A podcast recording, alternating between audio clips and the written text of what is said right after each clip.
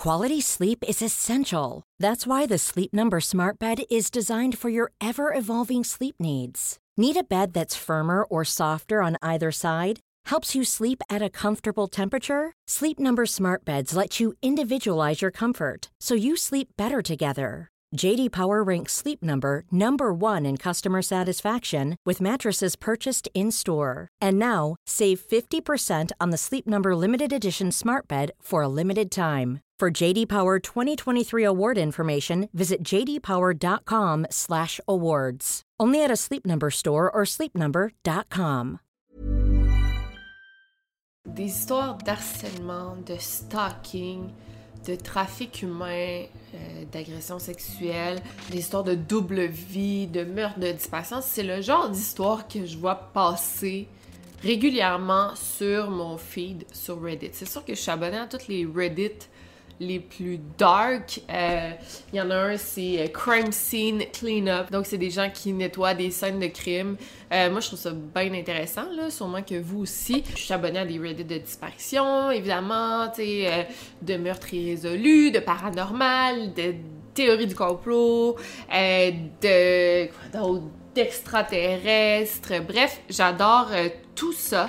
Mais ça arrive souvent que je vais tomber sur des histoires. Tu sais, moi, je, suis vraiment souvent sur Reddit. Surtout le soir, quand j'arrive pas à dormir, je lis des histoires sur Reddit. Et je tombe souvent sur des histoires qui me hantent pendant plusieurs jours. J'en avais tellement que je me suis dit, ben là, à partir de maintenant, les histoires que je trouve vraiment weird, je vais juste comme les enregistrer.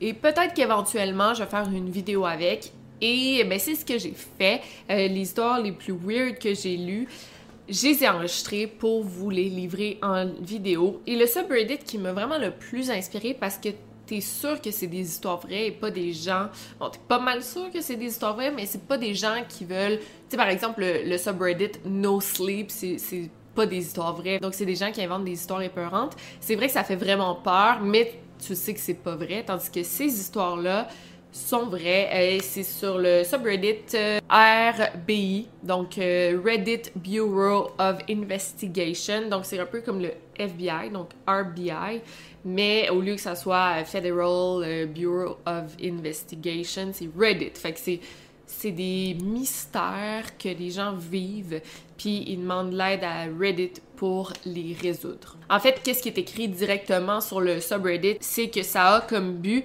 d'utiliser le pouvoir de l'Internet pour résoudre des crimes et des mystères.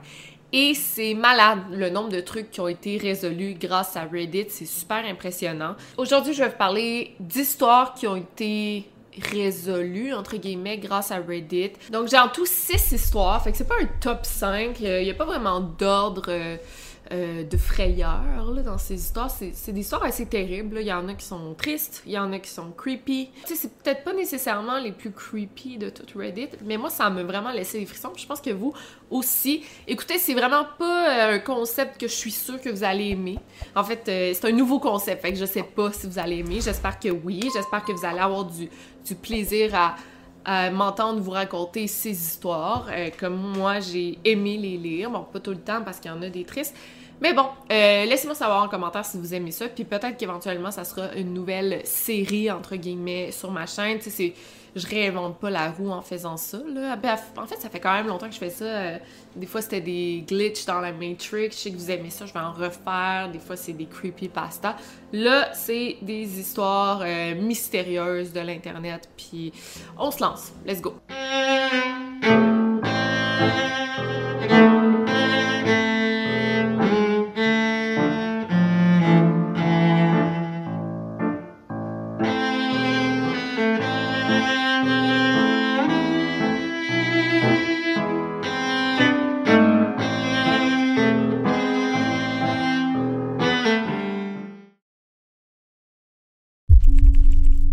Suis harcelée par Pinkie Pie.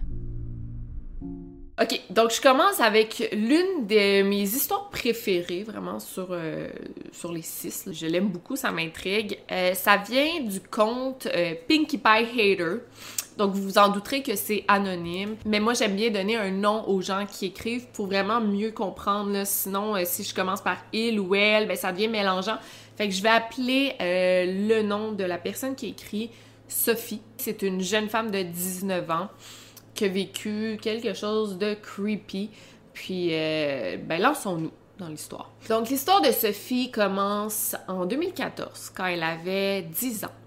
Elle venait tout juste de se créer une adresse Gmail, ce qui, selon elle, l'a vraiment fait sentir adulte et mature. J'avoue que c'est ta propre boîte Gmail, c'est pas celle de tes parents, fait qu'effectivement, tu te sens plus adulte. Et elle avait créé surtout dans le but de pouvoir se créer un blog.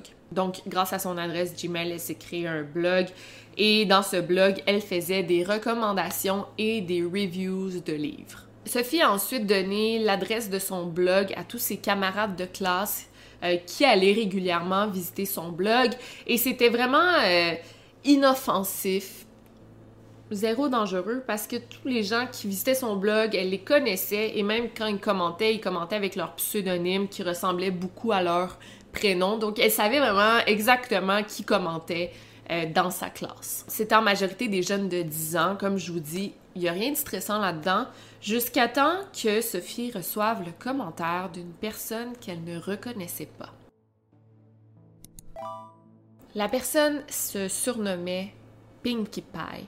Et les commentaires de Pinkie Pie étaient vraiment normaux. Il n'y avait rien de menaçant, donc Sophie s'est pas posé plus de questions que ça. Maintenant, on avance de deux ans dans le temps. On est maintenant en 2016. Sophie a 12 ans et elle se crée maintenant une chaîne YouTube euh, qui était consacrée à Roblox. Donc, euh, assez simple, elle publiait ses parties de Roblox sur YouTube et elle avait un gros 18 abonnés qui la suivaient. Euh, c'est très normal sur YouTube, tu as souvent des abonnés, sûrement des bots, des, du spam un peu qui s'abonnent à toi. Et c'est vraiment normal sur YouTube de t'abonner à des chaînes que tu connais pas trop, tu sais. Mais il y avait une personne qui commentait, encore une fois, assez régulièrement sous ses vidéos, Pinkie Pie. Et Sophie s'en était rappelée de son blog de livres, qui avait une Pinkie Pie qui commentait ses posts. Mais là, elle a trouvé ça un peu troublant parce que elle avait créé une nouvelle adresse Gmail pour créer sa chaîne YouTube. Donc, comment Pinkie Pie l'avait retrouvée? Surtout que Sophie n'avait avisé personne de sa nouvelle chaîne YouTube. Donc, comment Pinkie Pie aurait pu savoir que Sophie avait une nouvelle chaîne YouTube? Et effectivement, moi aussi, ça me troublerait. Mais là, plus le temps avançait, plus Pinkie Pie s'immisçait tranquillement dans la vie de Sophie. Elle commentait ses vidéos YouTube, son blog, les chaînes YouTube de ses amis et même sur le Facebook de sa mère. Ça devenait effectivement de plus en plus creepy, mais Sophie se rassurait en se disant que c'était juste une simple coïncidence et que c'était peut-être quelqu'un qu'elle connaissait, mais elle reconnaissait pas le, pseudo. Mais tu sais, elle se disait, bon, la personne commente rien de négatif, rien de, de dérangeant, why not? Jusqu'en 2019. Sophie, maintenant rendue à l'âge de 14-15 ans, elle se crée un compte sur Reddit euh, surtout pour suivre l'actualité de la K-pop.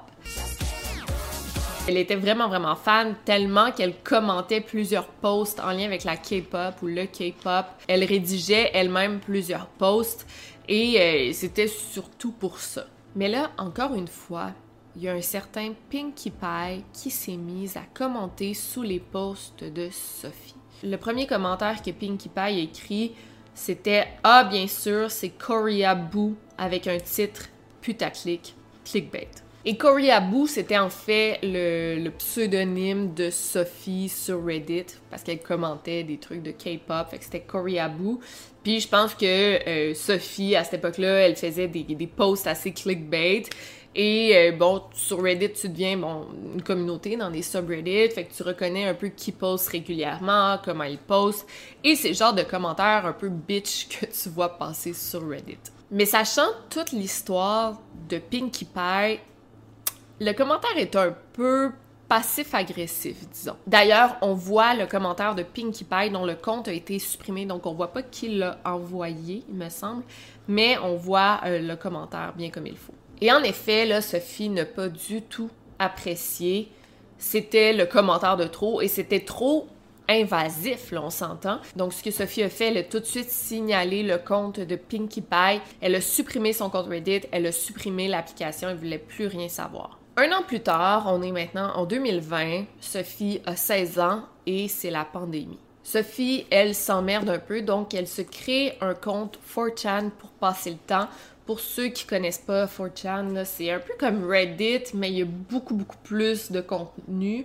Euh, c'est pas vraiment contrôlé. Tu sais, tu postes sur 4chan, plusieurs jours après, ça sera plus là parce qu'il y a tellement, tellement de contenu. C'est vraiment moins contrôlé, c'est très anonyme.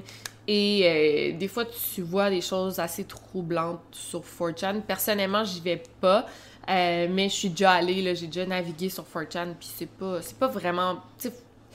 Faut que tu fouilles pour trouver quelque chose d'intéressant, selon moi. Puis aussi, c'est assez malsain, mais c'est super protégé parce qu'il y a un bon roulement. Fait que Sophie, en, publiant sur 4chan, elle savait qu'elle était protégée en quelque sorte, mais que son identité serait protégée. Du moins, euh, personne cherchait à savoir c'était qui, donc c'était super anonyme, puis euh, c'était difficile de l'identifier. Sophie, qui se sentait libre dans son anonymat, elle s'est mise à publier constamment sur euh, la partie, sur le forum, si on veut, euh, Not Safe for Work, qui sont surtout des trucs assez sexuels. C'est ça que Sophie aimait, elle aimait... Euh, aimait, ça, puis elle aimait parler à des inconnus sur Internet. Une journée où Sophie se sentait particulièrement brave et horny, pour utiliser ces mots à elle, elle a décidé de prendre des photos d'elle nues, des nudes, et les publier sur euh,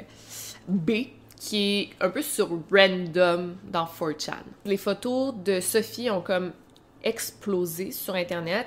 Encore une fois, selon ses dires, elle n'était pas trop euh, surprise parce qu'elle est asiatique et elle l'avait écrit dans le titre, donc photo nue d'une asiatique. Puis bon, je pense que ça pogne quand même sur euh, l'Internet. Selon elle, là, je veux pas entrer dans la fétichisation des personnes asiatiques, là, mais ça, c'est ce qu'elle dit là, dans son texte. Son post s'est vite ramassé dans les top posts. Donc, ce que ça fait, c'est que Sophie s'est mise à recevoir des milliers de commentaires qui étaient en grande partie des commentaires très gentils. C'est sûr qu'il y avait son lot de commentaires négatifs, méchants, mais malgré tout, Sophie aimait ça parce que ça faisait du bien à son ego. Donc, comme vous voyez, quand je dis que 4chan c'est malsain, il y a littéralement de la, de porn de mineurs, là, puis c'est pas full contrôlé. Fait que, bon, vous comprenez. Et tout ça, c'est vite devenu enivrant pour Sophie à cause de toute l'admiration qu'elle recevait, les beaux commentaires. Elle aimait vraiment ça. Elle réactualisait la page à chaque deux secondes pour voir plein de commentaires rentrer sur son physique.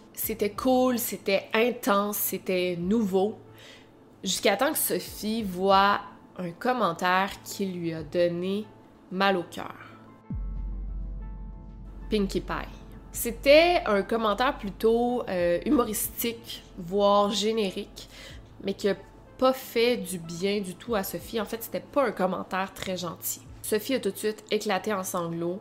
Elle a supprimé sa publication et est vite devenue euh, paranoïaque. Puis on peut comprendre parce que ça fait six ans que Pinkie Pie la suit sur tous ses médias sociaux. Et comme je vous dis, Sophie est vraiment devenue paranoïaque. Elle a supprimé tous ses médias sociaux, sauf son adresse Gmail. Elle a éteint son laptop, éteint son téléphone cellulaire et même enlevé le Wi-Fi. C'est comme si elle voulait plus du tout de l'Internet. Parce que Pinkie Pie existait seulement sur Internet pour elle. Fait qu'elle dit Mon lien avec cette personne-là, c'est l'Internet. Fait que je vais arrêter d'aller sur Internet. Et c'est ce qu'elle a fait. Elle a pris un break de médias sociaux. Elle a vraiment tout supprimé Instagram, Facebook, Reddit, euh, YouTube, Snapchat, tout sauf son adresse email. Et même qu'à chaque fois qu'elle allait sur un site internet, elle se connectait pas. Tu sais, des fois, ça te demande si tu veux te connecter pour, je sais pas, des achats en ligne, pour lire un article de journal, faut que tu te connectes, mais elle le faisait jamais, donc elle restait un peu intraçable. On est maintenant rendu en 2023, donc c'était à la fin de l'année 2023. C'est pas mal aujourd'hui. Là, là, on est en 2024, mais ça fait il y a quelques mois. Sophie décide de se créer un nouveau compte Reddit pas particulièrement pour publier des trucs, plus pour euh, explorer. On dit lurker sur Reddit. Parfois, elle commentait, mais c'était très très rare, c'était pas du tout régulier. En novembre 2023, donc ça fait, euh, vous allez peut-être écouter ça en février, mais ça fait 3-4 mois, Sophie est allée au Japon pour le mariage de sa cousine. Et pour la première fois depuis des années, euh, Sophie a décidé de publier une photo d'elle euh, sur le subreddit Outfits euh, pour montrer la robe qu'elle allait porter au mariage de sa cousine. Et là, ça a pas pris deux minutes, un nouveau commentaire. Sophie savait pas exactement de qui venait le commentaire parce que le compte avait déjà été supprimé, fait que ça disait juste comme deleted, mais le commentaire était toujours visible. Et même si ça disait supprimé, Sophie savait exactement de qui il venait. Fait que le commentaire disait Comment trouves-tu le Japon Est-ce que tu préfères ça à Phoenix, Arizona? Je veux juste dire dans le post, euh, Sophie a pas écrit, tu sais, dans son post que j'ai lu, Sophie a pas écrit le nom de sa ville ni le nom de son état, mais pour bien comprendre le commentaire, euh, j'ai inventé une ville et un état, là, elle habite pas là. Elle avait juste mis nom de ville et nom de l'état, mais pour qu'on comprenne mieux, euh, je vous ai dit le, un nom de ville, ok? Bon. Sophie, en voyant ça, était bien entendu hystérique parce qu'elle savait que c'était Pinkie Pie qui l'avait encore une fois retrouvé. Donc, ce qu'elle a fait, elle a signalé le commentaire, elle a supprimé sa publication et supprimé son compte Reddit. Et c'est après ça qu'elle a finalement écrit euh, ce post que je suis en train de vous lire sur le subreddit RBI parce que elle veut savoir c'est qui Pinkie Pie, s'il y a un moyen de savoir c'est qui puis pourquoi cette personne-là la stalk depuis maintenant 9 ans. Bien sûr, les gens dans les commentaires, ben, lui posait la question qu'on se pose vraiment tous. Est-ce que quelqu'un dans la famille de Sophie aurait pu la suivre toutes ces années, avoir accès à son adresse Gmail, savoir qu'elle se crée toujours un nouveau compte avec son adresse Gmail et juste la stalker, tu sais, peut-être un frère, un parent, un, cousin, cousine? Tu sais, elle disait quand elle avait 12 ans, elle avait créé un compte Roblox, mais il était secret. Elle n'en avait parlé à personne. Mais peut-être que quelqu'un de sa famille le savait parce qu'il utilisait le même ordinateur, par exemple. Sophie a répondu qu'elle avait un petit frère de 12 ans, mais que ça faisait plus d'un an qu'elle l'avait pas vu, tu sais, puis il était vraiment jeune pour faire ça, parce que là, elle était rendue à 19 ans, elle a commencé, ça fait 9 ans de ça, fait qu'il avait 3 ans, tu il aurait pas pu faire ça. Ensuite, il y en a qui ont demandé, ben, est-ce que ça pourrait être un de tes parents, tu ça serait tellement troublant, mais ça serait probablement la meilleure réponse. En même temps, selon ce que j'ai lu dans les commentaires, cette personne, Pinkie Pie, elle connaît Sophie, c'est sûr à 100%. C'est peut-être un ami, un collègue, une connaissance, mais c'est clairement quelqu'un qui veut troller puis qui aime ça. Le lendemain, Sophie a publié à nouveau sur Reddit. Elle a écrit euh, un update sur Pinkie Pie plus fill the holes, donc remplir des trous, des questions que des gens se posaient. Euh, j'ai regardé vraiment dans les deux euh, posts qu'elle a fait. Il n'y a aucun commentaire de Pinkie Pie en même temps. Mais bon, depuis le post le deuxième post a été supprimé, mais il y a quand même quelqu'un dans les commentaires qui explique un peu la situation parce que lui ou elle a eu le temps de lire le post, le deuxième post de Sophie qui maintenant est supprimé. Donc il y a des gens dans les commentaires qui auraient apparemment trouvé, grâce au post de K-pop que je vous ai montré, que le compte de Sophie serait pas lié à celui d'une jeune femme de 19 ans, comme elle le dit, mais plutôt à un homme de 25 ans. Qu'est-ce qui se passe? Et là, en sachant ça, que finalement, c'est pas une Sophie de 19 ans, mais c'est un homme de 25 ans, ça rend ça encore plus creepy.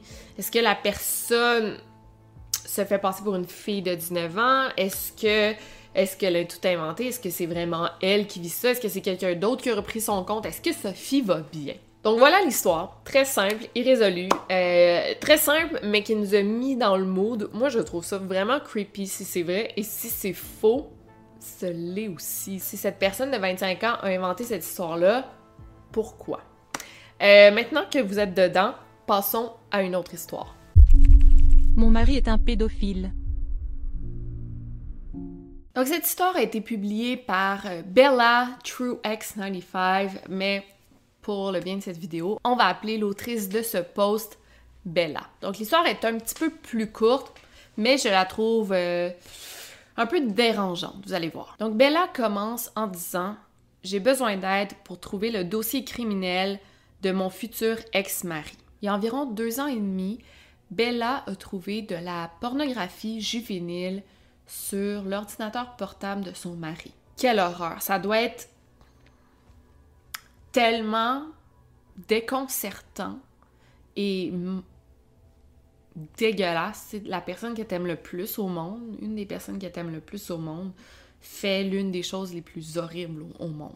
Et juste comme précision, si son mari est militaire et les deux vivent sur une base militaire. Et Bella, elle a eu la meilleure réaction. En fait, elle a tout saisi, l'ordinateur, les trucs de son mari, et s'est présentée au poste de police de la base militaire pour leur remettre ce qu'elle avait trouvé et pour dénoncer son mari. Ce qui est quand même euh, une bonne question. En tout cas, cette histoire, je trouve ça, ça nous fait nous poser des questions sur quelle réaction nous on aurait Est-ce que on tenterait d'excuser le comportement? Pas d'excuser, en fait, vraiment pas, mais est-ce qu'on tenterait euh, de nier un peu dans notre tête, ben non, ça doit pas être à lui, ou peut-être qu'il s'est fait envoyer ça, peut-être que c'est un virus. Est-ce qu'on tenterait de rationaliser la chose?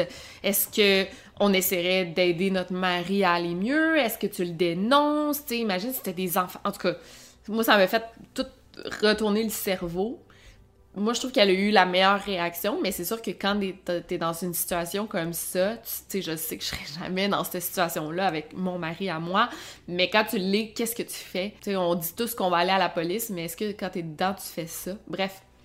Euh, je trouvais que c'était intéressant comme réflexion à avoir. Et elle a bien fait ça parce que dès les premiers instants, toute cette affaire a vraiment été prise au sérieux. Et elle a dit mot pour mot dans le post mon appartement a été carrément transformé en scène de crime. Ce que Bella a fait, elle a fait une déposition, elle a donné tous les appareils électroniques de sa maison et elle a porté plainte contre son mari pour pas qu'il s'approche d'elle. Et à partir de là, euh, Bella a juste disparu de la map. En fait, elle savait pas ce que son mari pouvait faire, s'il était fâché, s'il se sentait trahi. Est-ce que il pouvait compromettre la sécurité de Bella? Donc, elle a juste disparu de la carte. Elle s'est effacée.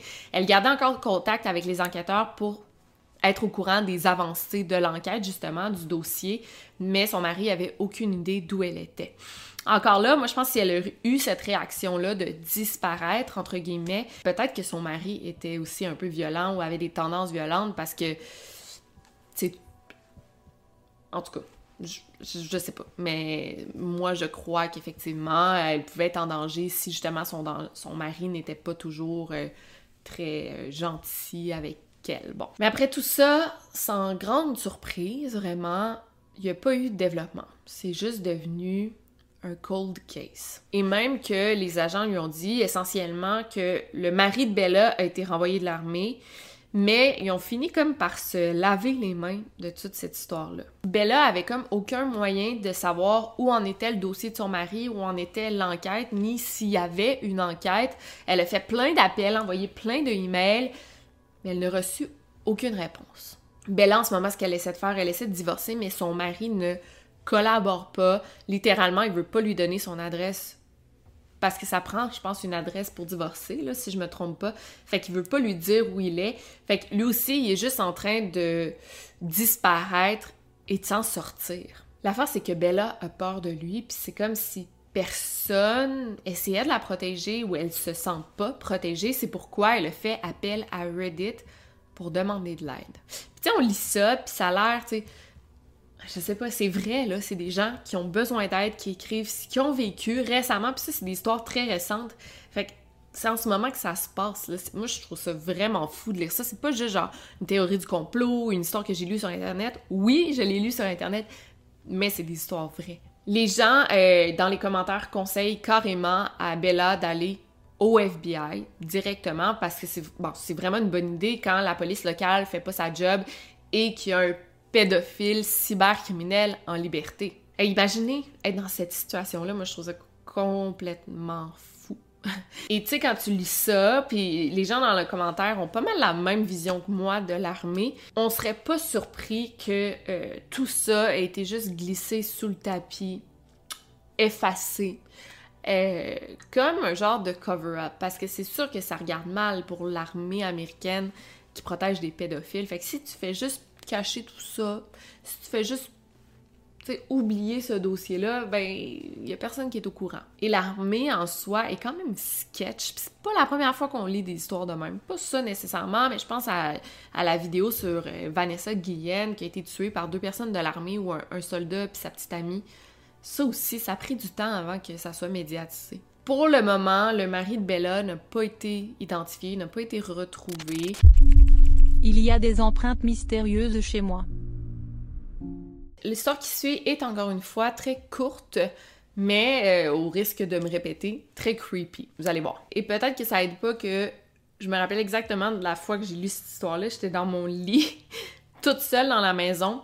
Je pense que mon chum, il revenait à Montréal. Il était parti faire, donner une conférence, faire un truc à Québec. Fait qu'il revenait vers comme pour une heure du matin, puis il était comme 11 h 10h30, 11h. J'étais déjà au lit. Puis j'avais peur, j'étais toute seule, puis j'ai lu ça. Puis j'étais comme, ouf, mon Dieu, c'est arrivé à quelqu'un, ça peut m'arriver à moi. Bref, euh, écoutez ça. On va appeler l'auteur Jessica pour le bien euh, de la vidéo. Et le post date d'environ 5 mois. Jessica rentre chez elle après avoir passé la nuit chez une de ses amies. Donc elle rentre chez elle le matin. Rien d'anormal à déclarer. Elle s'assoit sur son lit. Et c'est là qu'elle remarque une grosse tache Violette. Jessica en a pas fait de cas parce qu'elle s'est dit, bon, peut-être que c'est juste genre du maquillage que j'ai échappé puis je m'en souviens plus parce qu'elle se maquillait souvent dans son lit et elle en échappait. Fait qu'elle s'est dit, ah, ça doit être du maquillage, malgré que ça ressemble vraiment pas à du maquillage, je trouve, mais c'est ce qu'elle s'est dit. Donc, elle s'est pas posé de questions puis elle s'est couchée dans son lit, elle, elle a dormi. Le lendemain, elle s'est réveillée, elle s'est levée et pendant qu'elle se maquillait devant le miroir, elle a remarqué une empreinte de main, encore une fois violette, sur le mur à côté de son miroir. Jessica, encore une fois, s'est dit bon, c'est peut-être encore une fois le maquillage de tantôt, peut-être c'est moi, je m'en suis pas rendu compte. Donc, elle est allée chercher une guenille, de l'eau savonneuse, et elle a essayé de frotter sur le mur pour faire disparaître la tache, mais ça partait pas. Et c'est là qu'elle se demandait c'est d'où ça venait cette couleur-là? Jessica a alors essayé de comparer l'empreinte de sa main à elle sur le mur. Et définitivement l'empreinte sur le mur est beaucoup plus grosse que sa main à elle. En fait, ça ressemble vraiment à la main d'un homme, c'est une grosse main d'homme. Et là, en regardant un peu dans le reste de la maison, elle a découvert d'autres traces de mains, d'autres traces dans sa maison, encore une fois, toutes violettes ça fait tellement peur. en lisant ça, j'étais comme, mais voyons, y a-tu des traces dans ma maison? C'est vrai, quelqu'un aurait pu rentrer. Puis c'est ça, quelqu'un aurait pu rentrer dans sa maison, puis a laissé des traces derrière lui. Jessica a appelé la police, mais en même temps, il n'y a pas grand-chose qu'ils peuvent faire parce qu'il n'y a rien qui a été volé. Il n'y a pas de preuve que quelqu'un est entré par effraction. Il y a juste des traces violettes sur son mur, tu sais. Fait qu'est-ce qu'il peut faire? Donc, c'est pas mal tout. C'est ça l'histoire. L'histoire s'arrête là. C'est mon Quality sleep is essential. That's why the Sleep Number Smart Bed is designed for your ever evolving sleep needs. Need a bed that's firmer or softer on either side? Helps you sleep at a comfortable temperature? Sleep Number Smart Beds let you individualize your comfort so you sleep better together. JD Power ranks Sleep Number number 1 in customer satisfaction with mattresses purchased in-store. And now, save 50% on the Sleep Number limited edition Smart Bed for a limited time. For JD Power 2023 award information, visit jdpower.com/awards. Only at a Sleep Number store or sleepnumber.com. Mon pire cauchemar. Mais attendez, dans les commentaires, c'est ça qui me fait encore plus peur. J'ai l'impression, c'est que il y en a qui ont suggéré. J'aurais pas pensé à ça du tout, mais il y en a qui ont suggéré de, de fouiller comme il faut sa maison au cas où quelqu'un aurait caché des caméras. Quoi? c'est vrai? Tu sais, j'aurais jamais pensé à ça. Quelqu'un qui installe des caméras dans ta douche, dans ta chambre, un peu partout dans ta maison, puis accès à ça, lui, de chez lui, tu sais. On peut aussi assumer que la personne qui est rentrée connaissait Jessica et sa routine parce qu'il savait que cette soirée-là, Jessica n'était pas à la maison, donc elle était chez son amie. donc la personne pouvait rentrer quand elle voulait, il n'y avait pas de danger. la personne savait aussi que Jessica laissait toujours la porte du garage déverrouillée. Donc, cette personne pouvait rentrer aisément chez Jessica par cette porte-là. Quelqu'un semblait aussi dire que les taches violettes ressemblaient à de la teinture de jeans neuve, puis que peut-être que la personne en question savait pas qu'elle avait laissé des traces sur le mur. Tu sais, quand tes jeans déteignent, tu laisses des traces un peu partout. En même temps, tu sais, quand tu marches, tu t'appuies pas partout dans la maison, à moins que tu ailles vraiment pas bien, tu sois un peu étourdi, je sais pas. Mais c'est bizarre. Il y a aussi quelqu'un qui a dit, ben ça ressemble, moi, quand je me teins les cheveux en noir, des fois, je me tâche avec la teinture. Fait que, tu sais, quand je m'accote à quelque part, ben c'est sûr que ça va laisser une trace un peu violet. Mais encore une fois, pourquoi il y en a partout dans sa maison? Jessica a finalement fait un update en disant qu'elle a remarqué que quelque chose avait été volé dans sa maison. Ce qui rend cette histoire encore pire parce que ce qu'elle s'est fait voler, c'est une brosse à dents électrique.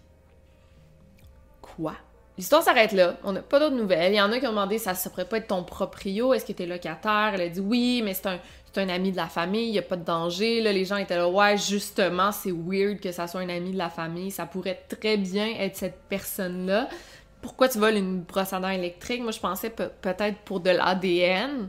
Là, moi, j'essaie trop de penser euh, comme une détective, là. J'en suis pas Mais euh, dans l'ADN, mais en même temps, t'as pas vraiment d'ADN.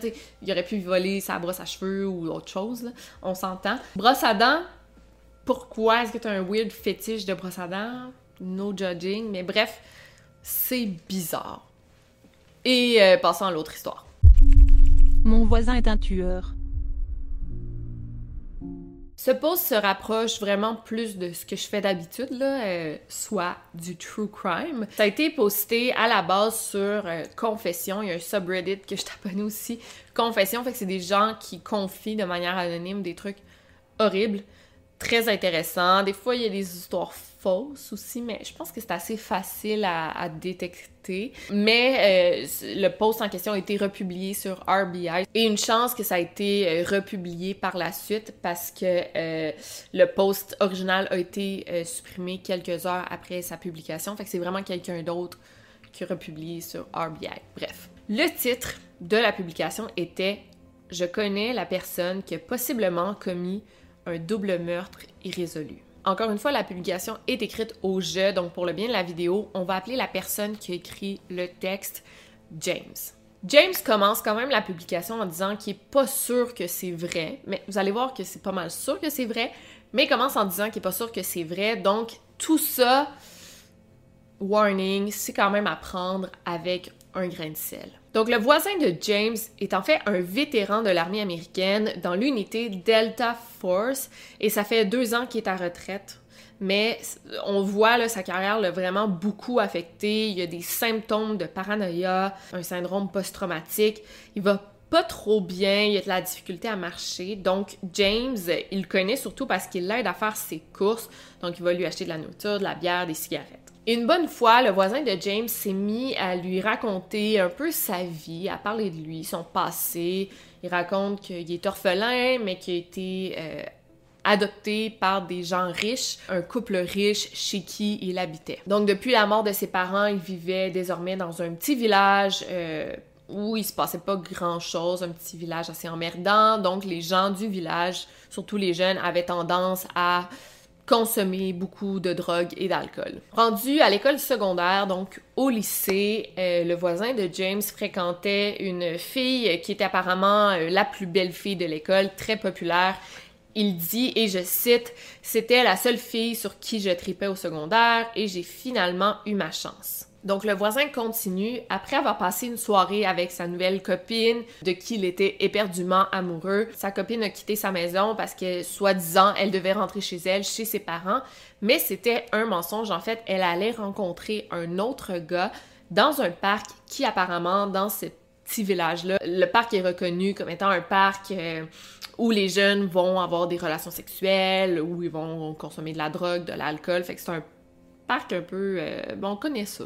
Toutes les villes ont ce genre de parc-là. Donc, le voisin de James, je vais l'appeler de même, pour qu'on comprenne tout le long que c'est le même gars, mais le voisin de James était allé au parc avec des amis, puis c'est là qu'il a vu sa petite amie avec un autre gars qu'il connaissait aussi et qui apparemment le détestait. Et là, écoutez ça, il dit, et je cite encore une fois, Je suis allé à leur auto, je lui ai tiré dans la tête avec un point 22 et j'ai ensuite tiré sur le gars dans la poitrine pour pas qu'il meure, mais qu'il reste là assis en souffrance et qui se vide de son sang pendant qu'il la regarde mourir. Et moi, que je ris de lui. Et là, James, lui, se fait raconter ça. Apparemment qu'il restait assis, un peu awkward, il savait pas quoi dire. Son voisin est même allé chercher des objets qu'il a montré à James. C'était des objets qu'il avait saisis dans la voiture du gars avec ses amis. James, au départ, il croyait qu'il se faisait raconter une blague ou genre une histoire fausse, inventée. Donc, il pensait que son voisin essayait de l'impressionner avec une histoire trash. Mais là, après, il s'est posé la question pourquoi mon voisin inventerait ça? Tu sais, c'est un gars très honnête, il n'y a pas de bullshit, c'est un vétéran de l'armée, mais aussi qui est en train de mourir de trois cancers différents. Pourquoi il inventerait ce type d'histoire-là vraiment trash? Pourquoi il inventerait une histoire tout court? Surtout si on parle d'un double meurtre irrésolu, là, tu te mets pas les pieds dans les plats de cette manière-là. En vrai, le voisin, il gagnerait absolument rien à raconter cette histoire-là. Deux semaines plus tard, James, qui avait le nom de la fille qui était morte, peut-être pas le nom complet, mais il avait le nom de la fille, il avait le nom de la ville, il a fait ses recherches, puis il a finalement trouvé un documentaire sur YouTube de type genre Unsolved Mysteries qui portait sur ce double meurtre en question. Il était surtout curieux de voir si l'histoire de son voisin fitait avec la vraie histoire du double meurtre et à son plus grand désarroi, tout concordait au moindre détail près. Toutes les informations étaient pareilles, même les objets qui avaient été volés dans l'auto de la victime étaient les mêmes que son voisin lui a montrés. C'est complètement fou parce que James reçoit cette information-là et il a aucune idée quoi faire de cette information-là. Tu sais, oui, ça fait vraiment longtemps, mais s'il donnait ces infos à la police, ben, il pourrait possiblement résoudre cette histoire qui est vraiment vieille. Et bien sûr, dans le post, il donnait aucune information, mais ça n'a pas été long que les gens dans les commentaires ont trouvé de quelle affaire il s'agissait. En fait, il parlait du West Side Park Murders de 1985 à Muncie, en Indiana. Les victimes étaient Ethan Dixon de 16 ans et Kimberly Dowell de 15 ans. Et c'est vrai que c'était pareil, même dans ce qu'il nous a dit, les informations. Euh, Ethan, c'était le président de la classe et Kimberly, c'était une cheerleader à l'école super populaire. Donc ce post est complètement malade, mais en même temps, ce James en question, il aurait pu tout inventer de toutes pièces.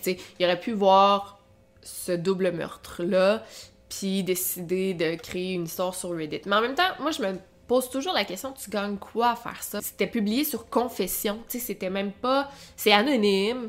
Euh, oui, les gens commandent ton histoire, mais c'est pas une histoire comme vraiment extraordinaire, on s'entend. C'est pas une histoire que tu veux publier dans un livre, tu veux voir si ça pogne, là. C'est quand même fou, mais pas si fou pour que ça soit inventé. Je sais pas si vous me suivez, mais c'est facile sur Reddit, je trouve, de voir des histoires inventées ou des histoires vraies, puis ça, ça a pas l'air inventé. Et tu sais, admettons que c'est vrai, les gens dans les commentaires ont dit à James T'as 100% la responsabilité de te rendre à la police. Et c'est vrai. Il faut qu'il se rende à la police avec cette information-là, mais en même temps, c'est quoi ces preuves? La police, est-ce qu'ils peuvent arrêter quelqu'un ou avoir un mandat de perquisition chez quelqu'un? Sans autre preuve que le témoignage de quelqu'un qui a entendu une histoire, je sais pas. Je pense que oui, ils pourraient éventuellement trouver des preuves, mais bref, euh, c'est fou. C'est fou, j'aime tellement ça, Reddit, pour ce genre d'histoire-là. Bref, j'espère vraiment que l'Internet va faire sa job puis euh, va réussir à résoudre cette affaire. Ça me surprendrait pas qu'on voit prochainement que cette histoire irrésolue de meurtre a été résolue. Mais en même temps, ça reste sur Reddit. Euh, on sait pas c'est qui James réellement. On sait même pas si c'est un gars. On n'est pas sûr. On sait pas si c'est inventé. On sait pas où il habite. Fait qu'il y a comme rien à faire avec ça. En même temps, euh, je pense qu'il y en a dans les commentaires qui ont essayé de trouver le yearbook photo de l'école des victimes. Là, tu, pourrais chercher chaque nom dans le yearbook photo, voir euh, que sont-elles devenues, s'ils sont encore en vie, s'il y en a qui sont devenus soldats, ben, t'as une bonne idée. En tout cas, J'en dis pas plus, mais euh, c'était vraiment intéressant. Et passons à la prochaine histoire. Je crois avoir été témoin de trafic humain. Ça, c'est le genre d'histoire que je vois quand même beaucoup passer sur Reddit. C'est souvent des histoires différentes, mais euh, c'est pas la première fois que je vois quelque chose comme ça. Puis bon, j'ai décidé d'en choisir une pour euh, vous en parler parce que je trouve c'est quand même important qu'on soit conscientisé à ce genre d'affaires-là. Puis comme on voit ça passer souvent, ben bref, c'est comme une histoire classique de Reddit. Euh, le post date d'il y a cinq mois Et l'auteur écrit Est-ce que j'ai été témoin de trafic humain donc la personne raconte qu'elle prenait euh, l'autobus de LAX, donc l'aéroport de Los Angeles, pour se rendre chez Hertz, qui est une compagnie de location de voitures. Donc, elle s'en allait louer une voiture. C'est souvent un autobus euh, d'aéroport qui se rend dans différents stationnements, dans les compagnies de location. Vous voyez le genre. Et dans l'autobus, il y avait un homme debout qui avait environ 50 ans et il avait vraiment une, belle apparence. C'était un homme soigné, beau. Il avait les cheveux courts, gris et des lunettes de soleil. Devant lui, il y avait une adolescente aussi très belle qui avait environ 15-16 ans. Elle avait les cheveux longs, bruns et elle portait elle aussi des lunettes fumées. Selon leur apparence, euh, de ce que la personne dit, euh, il avait l'air euh, beau, soigné et riche. Durant le trajet, l'adolescente est tombée et ça s'est tellement passé vite qu'elle s'est cognée la tête contre le sol dans l'autobus et elle a perdu ses lunettes fumées. Et apparemment qu'on pouvait voir ses yeux comme rouler par en arrière, là, tout blanc. Ça fait souvent ça quand tu t'évanouis, disons. Les gens dans l'autobus se sont vraiment préoccupés, ils regardaient, est-ce que t'es correct, ça va? Puis l'homme à ses côtés, qui clairement, ben, ils se connaissaient, ils étaient ensemble, il était pas du tout stressé. Il l'a un peu aidé, mais il était comme Ah, c'est no big deal, euh, c'est une baisse de sucre, elle fait souvent ça. Et bon, je peux comprendre, mettons, tu vis avec quelqu'un qui fait souvent des baisses de sucre, c'est ta fille, tu, tu deviens pas trop stressé par rapport à ça parce que tu sais que c'est pas grave. Mais là, la fille s'était quand même cognée la tête par terre. Tu veux t'assurer qu'elle va bien, là, t'es un peu inquiet. Est-ce que elle a fait une commotion cérébrale, est-ce qu'il est correct, est-ce que tu besoin de quelque chose à manger?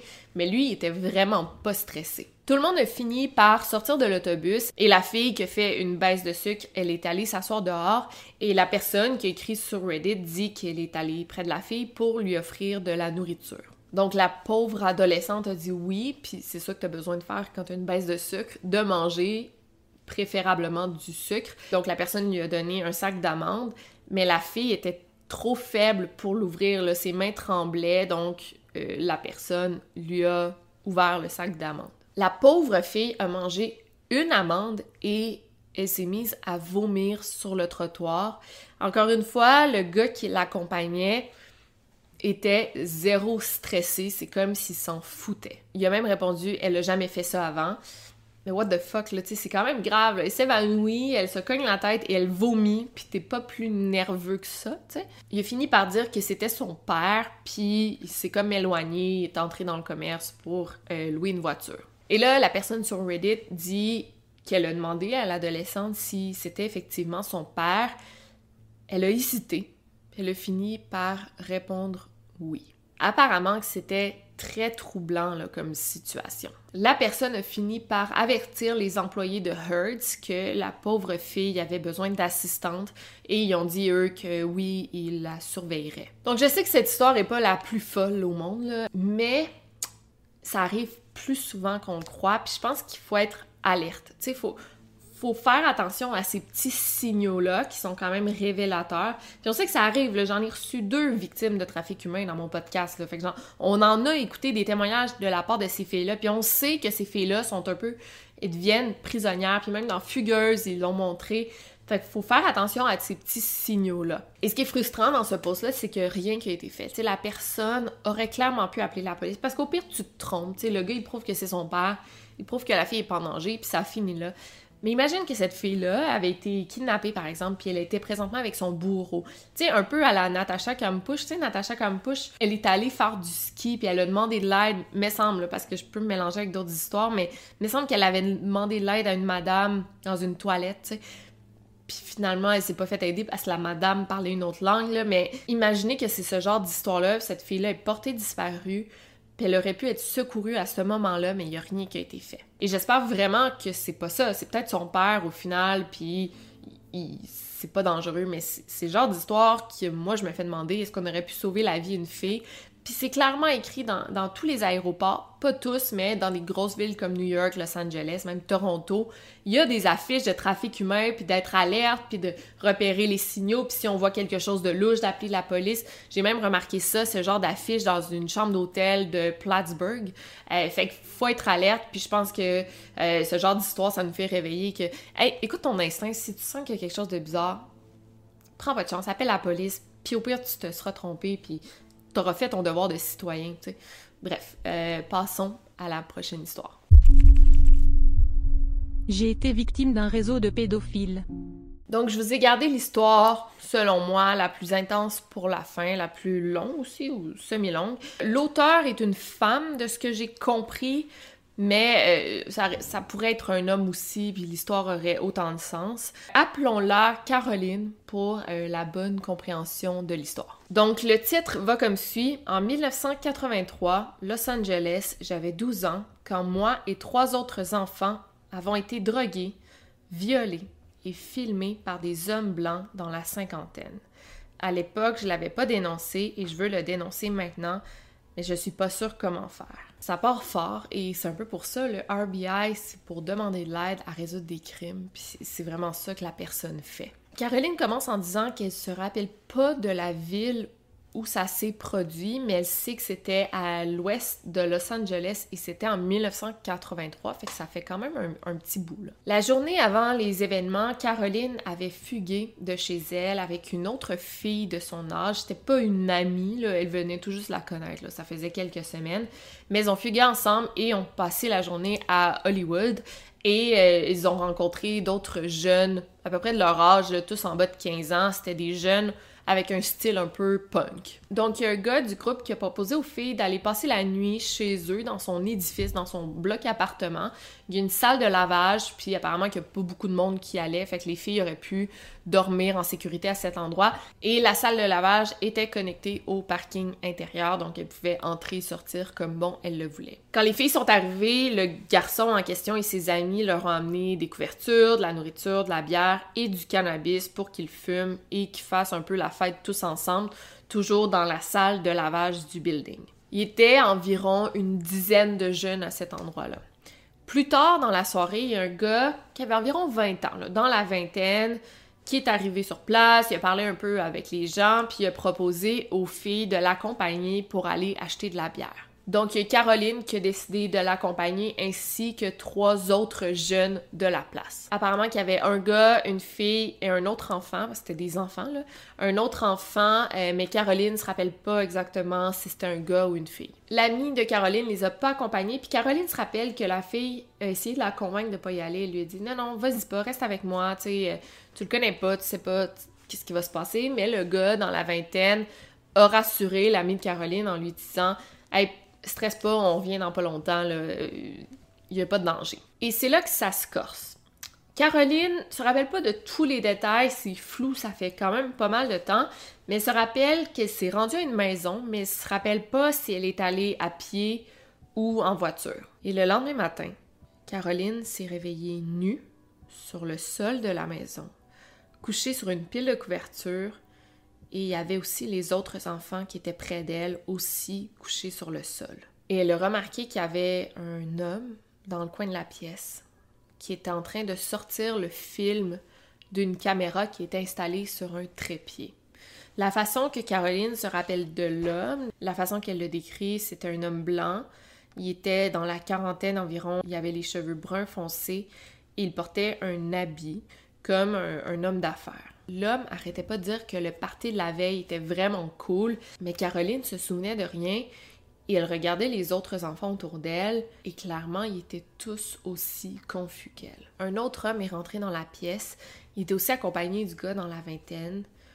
Ils ont parlé à l'homme derrière la caméra et les trois se sont mis à sourire. Quelques minutes plus tard, Caroline a entendu quelqu'un crier son nom et quelqu'un genre lancer des objets dans la fenêtre. C'est là qu'elle a réalisé d'ailleurs qu'elle était au deuxième étage de la maison. En bas, dehors, il y avait l'ami de Caroline ainsi que le garçon euh, chez qui ils avaient passé la nuit et il lui faisait signe de descendre. Caroline s'est habillée en vitesse et elle est partie de la maison. Puis elle se rappelle que tout était décoré comme une maison normale, une maison familiale, très très propre. Elle se rappelle aussi d'avoir vu une jeune femme asiatique, presque une adolescente, habillée en sous-vêtements seulement, et elle cuisinait le petit déjeuner. Dehors, ses amis lui ont seulement dit Go, on court et on s'enfuit d'ici. Et encore à ce jour, Caroline croit que si ses amis n'étaient pas venus la chercher, elle serait restée dans cette maison-là parce qu'elle avait aucune idée d'où elle était. Elle sait pas non plus qu'est-ce qui est arrivé aux autres enfants qui étaient avec elle dans la pièce. Mais en même temps, elle les connaissait pas. Puis elle savait pas où était la maison. Fait qu'elle est partie, elle s'est enfuie. Mais après, elle pouvait pas revenir sur ses pas pour aller les secourir, pour appeler la police. Elle savait pas ce qui s'était passé. Elle était jeune aussi. Puis elle savait pas les enfants c'était qui. Donc les trois enfants, ils ont couru pendant quelques temps. Puis ont fini par s'arrêter au centre commercial qui était pas très loin de la maison. Le garçon lui a demandé si elle aussi avait été filmée. Comme si ça lui était arrivé à lui aussi. Puis ils ont rien dit d'autre. Mais selon Caroline, selon son feeling, c'est comme si la maison était comme connue par les autres enfants du coin, comme si les autres enfants avaient vécu la même situation qu'elle. Plus tard dans la journée, il y a d'autres jeunes qui étaient un petit peu plus vieux qu'eux, mais qui se tenaient avec la gang. Euh, on dit à Caroline et à son amie de les suivre, qui les amenait euh, acheter de la nourriture. Puis finalement, ils ont amené au poste de police.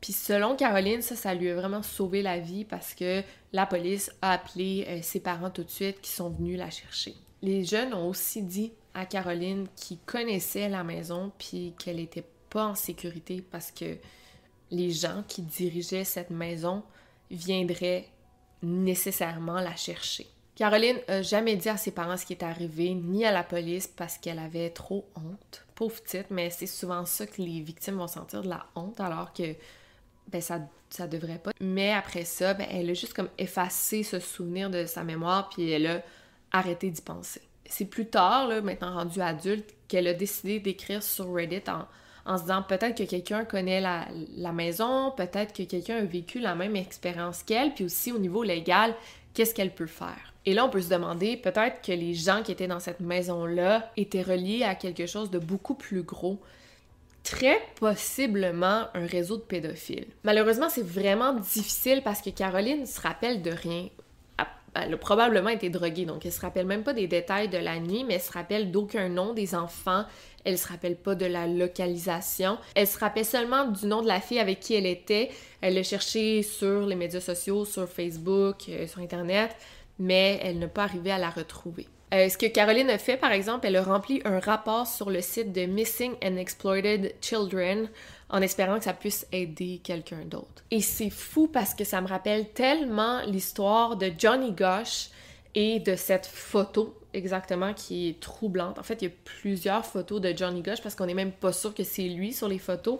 Ça m'a vraiment fait penser à ça. Puis si on a trouvé ces photos-là, c'est qu'il y en a probablement plein d'autres qui existent. Aussi l'histoire de Tara Calico, cette photo-là. C'est troublant, puis on peut se dire, est-ce que c'est des enfants qui ont été dans cette maison-là qui sont sur les photos? Peut-être que oui, mais probablement que non, parce que ça existe des réseaux de pédophiles partout dans le monde. Puis dans ces années-là, là, 80, il me semble que c'était genre l'âge d'or de ces histoires-là. Puis il y a plein d'enfants qui ont été violés, volés, kidnappés, drogués. Fait que ça, ça a existé, ces histoires-là. Puis là, c'est comme rendu adulte, pas les gens, je veux pas dire que les gens se réveillent, mais là, ils sont enfin prêts souvent à dire ce qui leur est arrivé, puis à vouloir faire des démarches au niveau légal, puis à vouloir retracer les personnes qui leur ont fait du mal. Grâce aux commentaires, Caroline pense avoir trouvé euh, la fille avec qui elle avait fugué, mais malheureusement, elle est décédée aujourd'hui.